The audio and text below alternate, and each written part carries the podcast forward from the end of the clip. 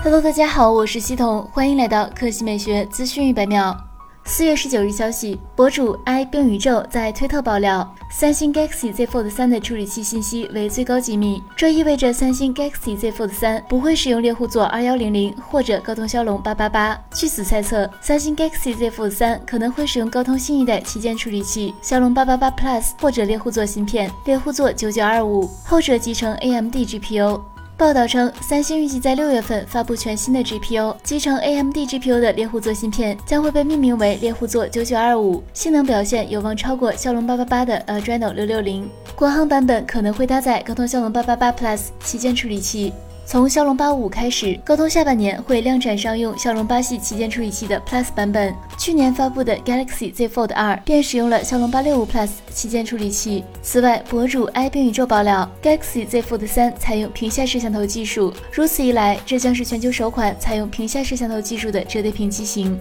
接下来来看索尼。近日，索尼中国官微发文称，约定开黑，缺你不可，并配上了 PS5 主机和手柄的图片，令国内许多玩家激动不已。这就意味着 PS5 国行版终于要来了。据悉，索尼 PS5 国行版其实早在去年十二月就已经通过了国内认证，当时共有两款设备提交申请，型号分别是 CFI 幺零零九 A 和 CFI 幺零零九 B，应该分别对应了光驱版和数字版。生产厂商为红富锦精密电子。首次发证日期为十二月十日。有相关人士透露，介于二零一七年国行版 PS4 Pro 上市定价为两千九百九十九元的情况来看，预计 PS5 数字国行版的首发价可能也与当年保持一致，也就是说可能会保持在三千元左右的定价。不过，国行版游戏主机一直存在锁区、锁服等问题，可能在新游上市、玩家对战等方面存在一些不便。PS5 国行版也将面临这些问题，具体的规划还要等到官方揭晓。好了，以上就是本期科技美学资讯每秒的全部内容，